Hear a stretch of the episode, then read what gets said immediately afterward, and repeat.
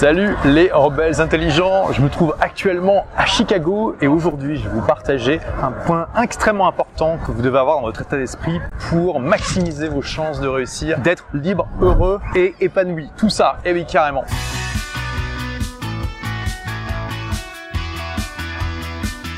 Discutais tout à l'heure avec quelqu'un et je lui partageais que euh, je pratique le jeûne intermittent depuis maintenant quasiment 3 ans. Donc ça consiste tout simplement à euh, faire un jeûne de 16 heures tous les jours. En gros, ça veut dire que si je mange à 20 heures, je dois attendre jusqu'à midi le lendemain. Si je mange à 21 heures, je dois attendre jusqu'à 13 heures, etc., etc.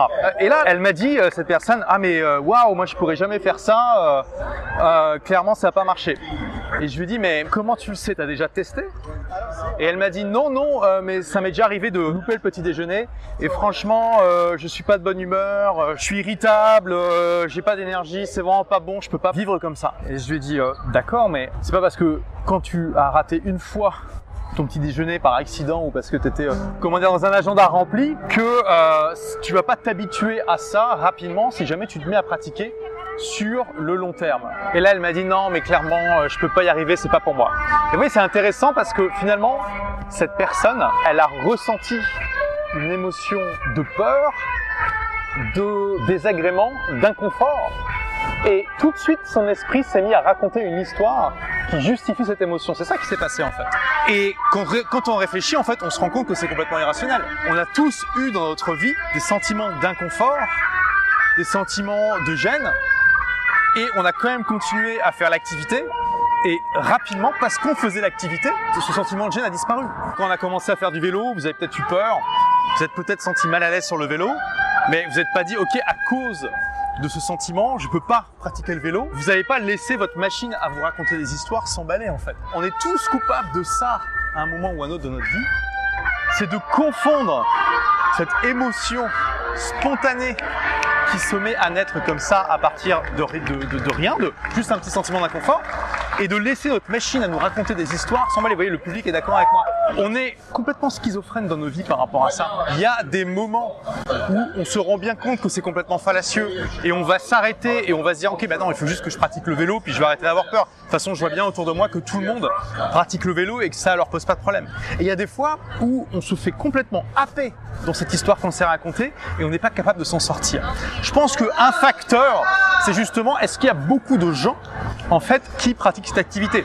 Plus vous avez de gens qui pratiquent cette activité, plus vous avez eu l'occasion vous de voir que des gens pratiquent cette activité et moins vous allez accorder d'importance à cette histoire, vous allez vous raconter dans votre tête en fait parce que vous voyez bien qu'il y a des gens tout à fait ordinaires, parfois moins intelligents que vous, parfois moins en forme physique que vous, qui y arrivent. Donc votre cerveau il se dit bah oui si ces gens-là y arrivent, moi je vais pouvoir y arriver aussi.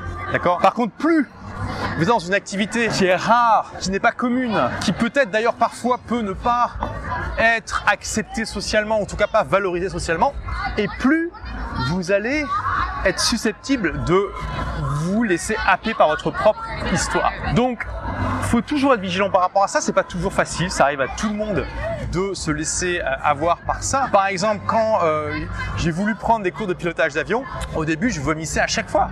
Et j'ai été tenté très fortement d'arrêter.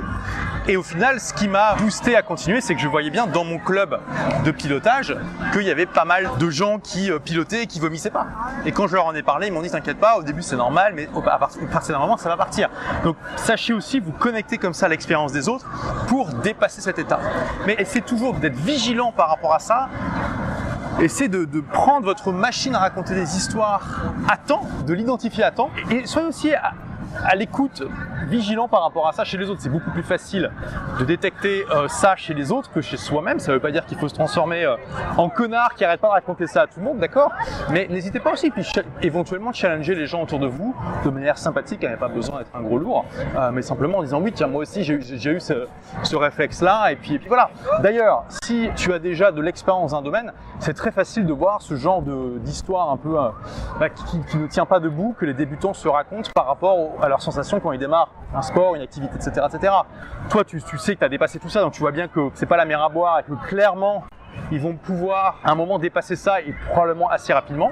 Mais pour les débutants, ça paraît complètement écrasant et ils se disent mais euh, voilà, j'y arriverai jamais. Donc la question que je t'invite à te poser, c'est Est-ce qu'il n'y a pas des histoires comme ça que tu t'es racontées il y a longtemps et auxquelles tu crois toujours Des histoires que tu te racontes en ce moment même et qui t'empêchent d'explorer une activité, quelque chose qui t'apporterait dans la vie, tu vois? Il y a tellement de gens qui rêvent de créer leur boîte, mais ils vont jamais oser le faire parce qu'ils vont se dire oui, c'est pas pour moi, parce qu'il faut d'abord j'attendre d'être posé, d'avoir ma maison, d'avoir mes enfants, d'avoir le chien, le poisson rouge, d'avoir l'alignement des étoiles qui soit parfait, etc., etc. Bah, tu devines quoi? Le moment parfait, il arrivera jamais, et ces personnes très probablement vont euh, finir leur vie sur leur lit de mort et regretter de pas avoir créé leur boîte. Ok? Ne fais pas partie de ces gens-là. Fais partie des gens qui repèrent donc l'histoire qui s'invente avant que euh, ça devienne euh, complètement impossible de faire retour en arrière et qui agissent justement pour dépasser cette sensation d'inconfort et qui comprennent très vite que en fait bah, c'est juste un sentiment d'inconfort de débutant et que c'est comme pour tout, ça passe. Merci d'avoir écouté ce podcast. Si vous l'avez aimé, est-ce que je peux vous demander une petite faveur? Laissez un commentaire sur iTunes pour dire ce que vous appréciez dans le podcast tout simplement. Ça aidera d'autres rebelles intelligents comme vous à trouver le podcast et puis à être inspirés tous les jours ou presque par lui. Merci et à très vite pour de nouvelles aventures.